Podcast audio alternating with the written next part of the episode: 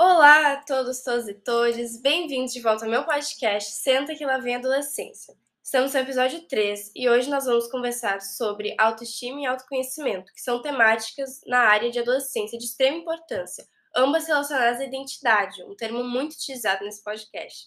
Além de tudo, estamos com uma convidada muito especial que trará toda a sua bagagem profissional e pessoal para esse episódio, a psicóloga e escritora Marília Santos. É, Marília, muito obrigada por aceitar o convite de última hora e parabéns pelo seu livro novo. É, você poderia começar se apresentando e falar um pouco da sua relação com adolescentes? Sim, então eu sou a Marília, é, eu venho trabalhando com adolescência há bastante tempo. É, eu fiz a minha formação em psicologia aqui em Porto Alegre e uh, assim que eu me formei, eu fui morar na Inglaterra e trabalhei em diferentes projetos.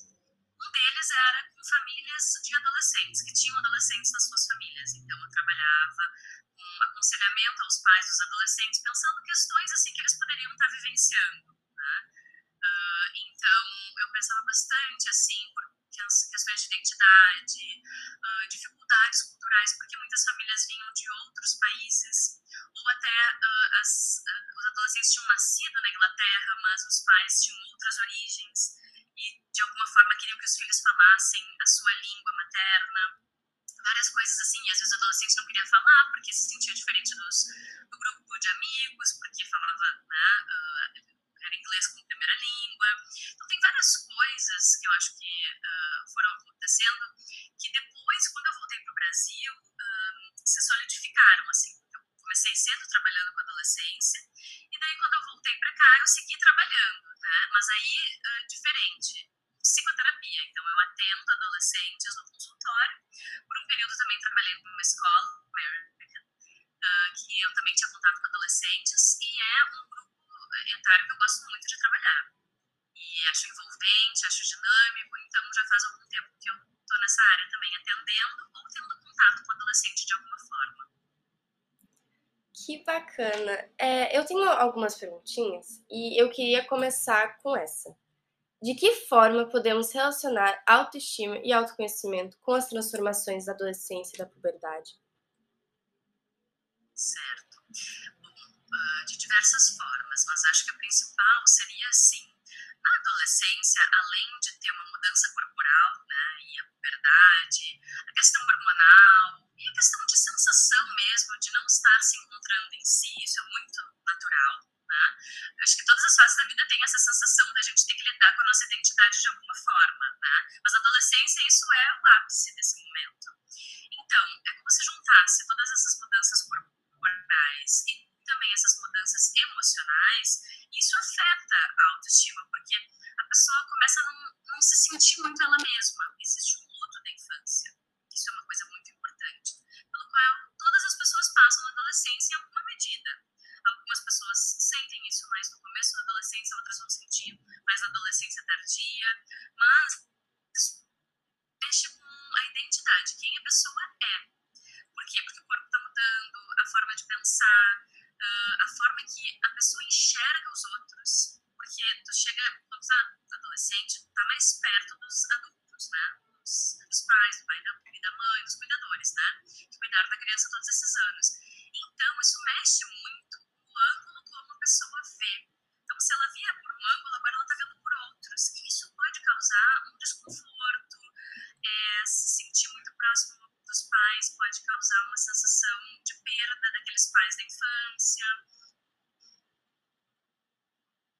Pais no sentido assim,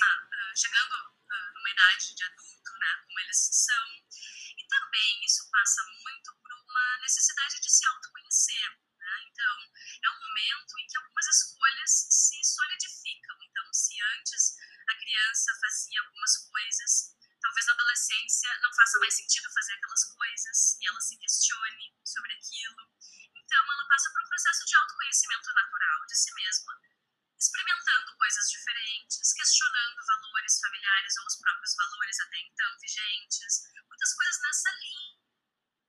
A autoestima e o autoconhecimento, eles uh, são, vamos dizer assim, modificados nessa fase. Por quê? Porque o corpo e a mente, né, o psiquismo, estão clamando por novos modelos identificatórios. O que, que é isso? É achar outras pessoas com as quais o adolescente possa se identificar que não só aquelas pessoas da rede familiar, ou que não só aquelas pessoas da sua escola que sempre uh, significaram alguma coisa de importante, né? Então, acho que nesse sentido é a relação. É como se a autoestima ficasse abalada naturalmente, porque mudam as identificações, e existisse uma necessidade de entrar em contato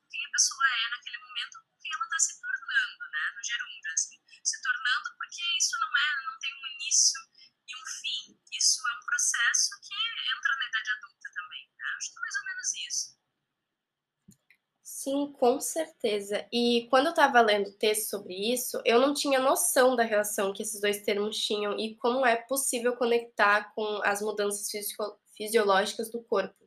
E em um dos textos que eu tinha, que eu tinha lido, tinha uma palavra que eu acho que encaixa no tópico que a gente está falando, que é maturidade. E eu queria saber como a palavra maturidade se conecta com o autoconhecimento. E uma outra dúvida que eu tenho é como a gente percebe que a gente está amadurecendo. Ótima pergunta essa. Vou começar por como a gente percebe que está amadurecendo. Isso é muito complexo, isso depende de cada pessoa, né? Cada pessoa tem a sua própria, a gente chama de subjetividade, né? A sua forma de sentir as coisas, de estar no mundo. Uh, e uma das maneiras de que algumas pessoas percebem que estão amadurecendo sensação de que tu tá mudando. Mas não qualquer tipo de mudança, assim, né? Por exemplo, uma mudança física só, de que tu cresceu alguns centímetros mais, né? O teu corpo tá diferente. E sim uma mudança interna, psíquica. Por exemplo, ah, uma sensação de que hum, tu lida de uma forma diferente com as tuas perdas, por exemplo. Esse é um exemplo. Ah, coisas que tu perde e tu te frustra uh, e que talvez tu reaja de uma, vamos dizer assim, como uma criança reagiria, de uma forma infantil, mas dentro de ti, por exemplo, ficando muito brava, incomodada, normal, que os adultos também ficam, né, com frustrações, mas que essa frustração, ela gera algo em que tu pense sobre aquilo e que tu sinta que tu tá enxergando a situação de um jeito diferente, aquela perda que tu teve, aquela frustração, está enxergando ela de um jeito um pouco diferente. E aí começa a ter algumas mudanças, né? De que, uh, mesmo que tu sofre, sinta coisas, tu consegue pensar sobre elas, coisas que antes tu não conseguia pensar sobre quando tu era criança. Né? Então, isso é um sinal de amadurecimento. Tá, tu sofre, tu sente, uh, e como todos os humanos vão sentir né, diferentes sentimentos, mas tu consegue pensar um pouco mais sobre aquilo. Esse é um sinal de amadurecimento uh, para muito além de uma mudança física. Né? Então, a gente pode falar do crescimento físico, uma pessoa que cresce, tá, é alta, era pequenininha, muito baixinha quando era criança, de repente deu um tirão. Isso não quer dizer que a pessoa está amadurecendo, isso quer dizer que a pessoa só cresceu fisicamente. O crescimento psíquico, emocional, ele vai muito além no sentido de que a pessoa sente que ela já não é mais ela mesma quando criança. Ela consegue tolerância à frustração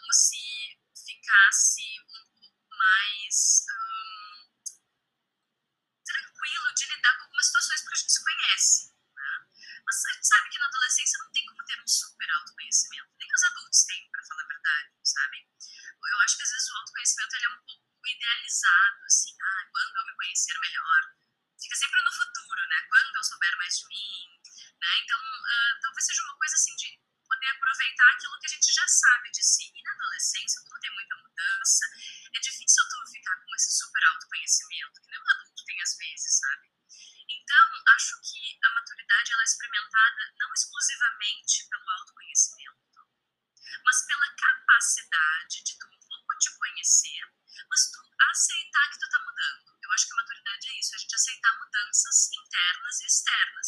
Mudanças do ambiente, que às vezes a gente vai ver que hum, é, não é como a gente gostaria, mas tem coisas que a gente vai ter que lidar daquilo. E outras internas, sentimentos que a gente tem às vezes que a gente não gosta também, e que a gente tem que né, olhar para eles e poder, além de observá-los, lidar com eles. Acho que isso, uh, esse tipo de autoconhecimento, assim, por exemplo, saber mais ou menos como eu sou para poder pensar sobre mim, eu acho que ele é válido.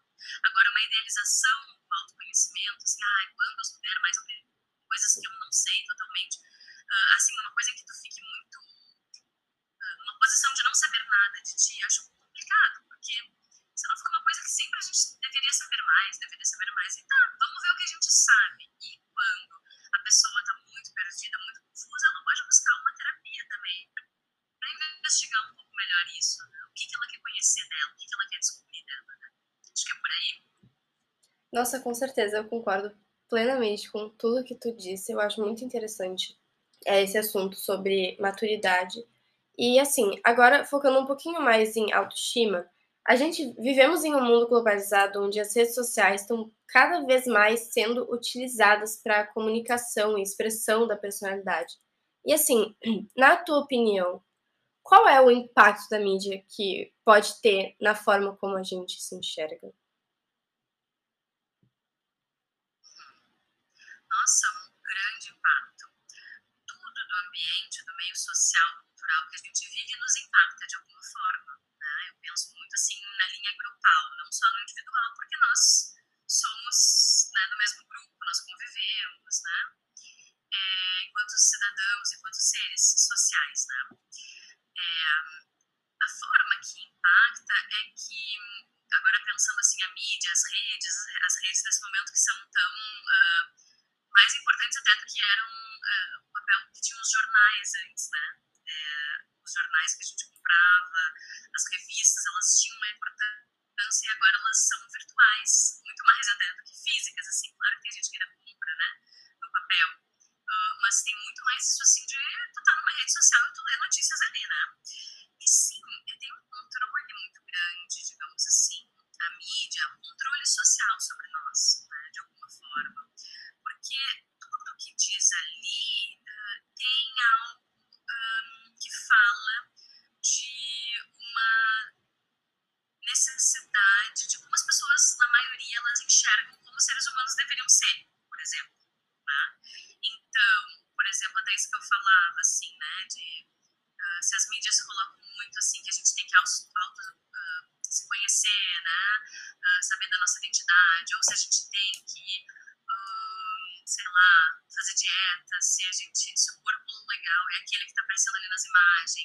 se ter sucesso é, sei lá, uh, viajar o mundo e num ano sabático, uh, não, trabalhar numa empresa e subir na hierarquia daquela empresa.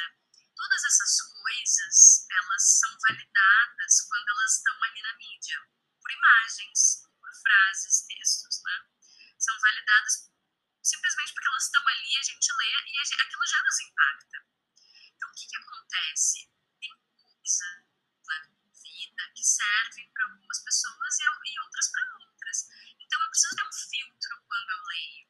E pode acontecer de muitas pessoas, e Sofia, eu digo não só adolescentes, assim, adultos, ficarem muito frustrados e às vezes muito cansados ou até deprimidos uh, de olhar demais as redes, porque ali está tá sendo inscrito um mundo ao qual talvez eu não pertença é, totalmente. Talvez eu não tenha ali o corpo que eu estou vendo que é o corpo valorizado, ou eu não tenho um super trabalho como que apareça ali tenha, ou uma super família que parece super assim maravilhosa, né, uh, tradicional ali no sentido de toda bonitinha, todo mundo se ajudando, claro, a gente sabe que é, é uma falácia, não necessariamente acontece assim, mas nas imagens que a gente vê na mídia, os corpos que a gente vê, as pessoas que a gente vê, elas parecem muito bem sucedidas, né? E isso pode dar uma sensação de, um, de fracasso para quem está olhando, porque o outro parece ser maravilhoso e eu ah, eu, eu que sei de mim, da minha vida, das minhas limitações, da minha intimidade, não sinto assim, né? Eu posso até aparecer assim nas redes, a pessoa pode aparecer assim nas redes e ainda assim ela sabe dela, ela não sabe da vida íntima dos outros. Então fica uma coisa de certa maneira falsa e isso pode, é, não que não seja verdadeiro aquela foto dela que as pessoas vão alegres naquele momento, mas de forma geral aquilo quando é visto uh, por outra pessoa é um recorte de uma vida, é um recorte só de sucesso. Isso pode atrapalhar um adolescente, por exemplo, que vê, né? Isso, isso começa ser, já está com uma questão de identidade, uh, de dificuldades, de, se, de não se achar em si, de estranheza, né? E ver aquilo e se sente, ah, mas os outros estão vivendo muito melhor do que eu. Então, a mídia, ela causa uma. Não é a culpa da mídia, né? Porque, vamos dizer assim, isso já acontecia antes, através de revistas, jornais, é, meios de comunicação. Só que agora, como as pessoas usam muito essa parte tecnológica e é muito fácil o acesso, cada um no seu celular acesso, isso fica, digamos assim, talvez mais intenso na vida. Né? Isso de postar fotos toda hora. E é, é como se, assim, o problema não é a mídia em si ou, ou a rede social em si, mas a forma com que as pessoas, os grupos lidam com ela. Essa é a grande questão. Se a gente olha para uma rede social sem filtro, a gente vai sofrer muito, muito mesmo, né? O adolescente mais ainda, porque está buscando formas de estar no mundo, não sabe ainda muito sobre si, e aí tem uma vida ali maravilhosa, várias vidas aparecendo maravilhosas, né? Então, acho que nesse sentido. Sim, é, e assim, como é que a gente, para ajudar adolescentes que têm dificuldade de enxergar o seu, o seu próprio valor, como é que você acha que a escola pode ajudar? Ótima pergunta. De diversas formas, a gente sabe, Sofia, que um, não é só a terapia que pode ajudar muito um adolescente, uma adolescente, né? É justamente uh, porque as pessoas se perguntam, ah, fulaninho não tá bem, tem que fazer terapia. Sim, tem que fazer, mas também tem que ter a escola trabalhando muito para que aquela pessoa, a, a turma daquela pessoa, todo mundo esteja tendo certas coisas que eu vou mais ou menos dizer agora o que, que eu acho que é. Né? Que é assim, a escola poder trabalhar as diferentes subjetividades, que a gente chama assim, de que as pessoas têm diferenças, têm similaridades e diferenças, e poder trabalhar isso em diferentes projetos, seja conversa com o professor, seja algum projeto específico sobre isso, seja uh, através de espaços mais expressivos, né, como arte, esporte, é, música, uh, e também a escola auxiliar na convivência, né, que é claro que tem aquelas panelinhas ou grupos que uh, são mais assim não mudam, né, não tem um câmbio entre eles assim, mas que a escola possa misturar um pouco mais as pessoas, porque isso é muito importante na adolescência é, eu poder saber de quem é muito parecido comigo, mas eu também poder saber de quem é muito diferente de mim. Ter uh, espaço dentro da escola e formas de trabalho da escola em que eu possa ter contato, uh, convivência com pessoas diferentes de mim, né? Porque aquelas pessoas que são iguais é fácil de lidar, porque se eu lido com as questões que eu estou acostumada, aquelas questões mais familiares, que aí eu tento do meu campo de controle agora. Quando eu convivo com pessoas diferentes de mim, seja por valores ou seja por formas de ser, é, isso mexe mais também com a minha identidade. Né? E isso é importante né?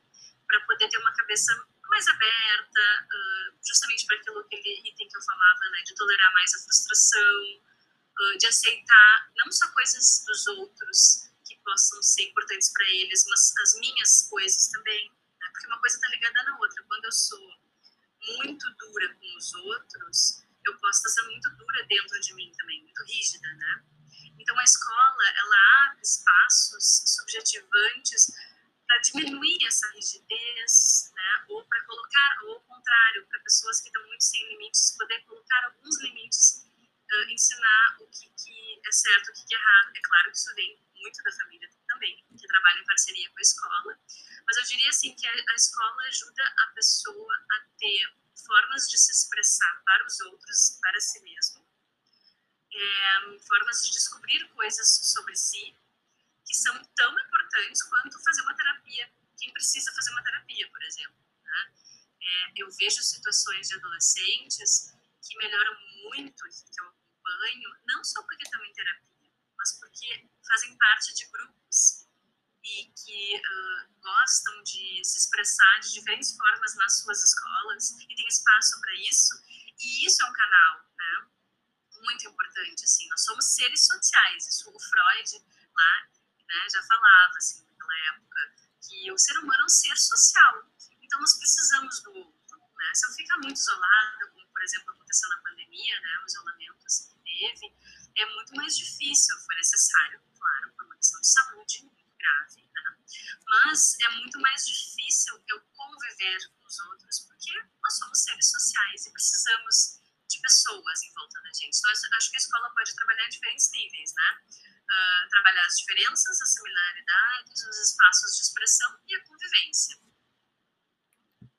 Com certeza. E agora, e já que a gente está falando da escola e como ela pode nos ajudar, eu queria te perguntar: qual é a importância do autoconhecimento na hora de escolher a profissão que quer seguir no futuro? Muito importante, muito mesmo. Uh, não diria que é exclusivo, assim, ah, se a pessoa não, não tem um autoconhecimento, ela não acha algo que ela goste que ela possa fazer como trabalho. Não acho que é tão direto assim. Mas, assim, eu preciso ter uma noção do que, que é. Três coisas, por exemplo. Do que, que eu gosto de fazer, do que, que eu gosto de fazer, mas eu não ia no trabalho todos os dias, do que, que é, eu gosto de fazer e talvez eu faça todos os dias como trabalho para mim também, e do que, que eu detesto fazer. São quatro coisas, então, na verdade. Porque se eu não tenho uma mínima noção disso, fica difícil fazer uma escolha. Eu acho que é uma escolha difícil, mas o que pode ser pensado é que não. vai ter um tempo, por exemplo, para te dedicar a isso ao longo dos anos da escola, né, que vai pensando sobre, uh, vai vendo no que, que. Porque às vezes tem pessoas também que são, não são tão boas numa coisa, mas gostam de fazer aquilo. Também tem esse, esse item, né? Então, são várias, assim, eu diria, é, formas de se sentir em relação a alguma atividade que precisa ser avaliado se tu gosta, se tu gosta muito, uh, se tu gosta mais ou menos ou se tu detesta. Né? Porque uma coisa que tu detesta vai ficar difícil fazer. E isso envolve autoconhecimento, eu tenho uma ideia de mim para eu saber como que eu estou em relação a essas sensações, né? Se eu gosto de uma coisa, mas eu não faria ela, por exemplo, não me serve, né? Não faria de jeito nenhum, eu gosto. ou assim, se eu gosto não, se eu, se eu dizer, se eu sou boa numa coisa, mas eu não gosto de fazê-la, não me adianta muito. A não ser que eu vá vendo que não, eu sou vou aproveitar que eu sou boa, não é uma coisa que eu ame fazer, mas eu sou boa nisso, pensar mais sobre esse assunto, se não seria interessante essa profissão, por exemplo, essa atividade dessa profissão, né? Uh, por exemplo, uma pessoa que goste muito de matemática, mas não queira trabalhar com matemática, né? pode ser. Ou uma pessoa que não é tão boa em matemática, mas quer ser arquiteta, por exemplo Bom, então vai trabalhar muito essa questão, bom, preciso melhorar na matemática e pensar ter um raciocínio lógico matemático melhor. Né? Ou, assim, uma pessoa que muito de, sei lá, é, humanas, gosta muito dessa parte mais de, de, psicologia, mas percebe que não tem vontade de fazer uma terapia. Poxa, daí não, não combina, né? Como é que a pessoa vai ser psicóloga se ela não se tratar? né? Não, não, não quero me autoconhecer, não, não fecha, né? Então tem algumas coisas que precisam ser pensadas nesse sentido, né?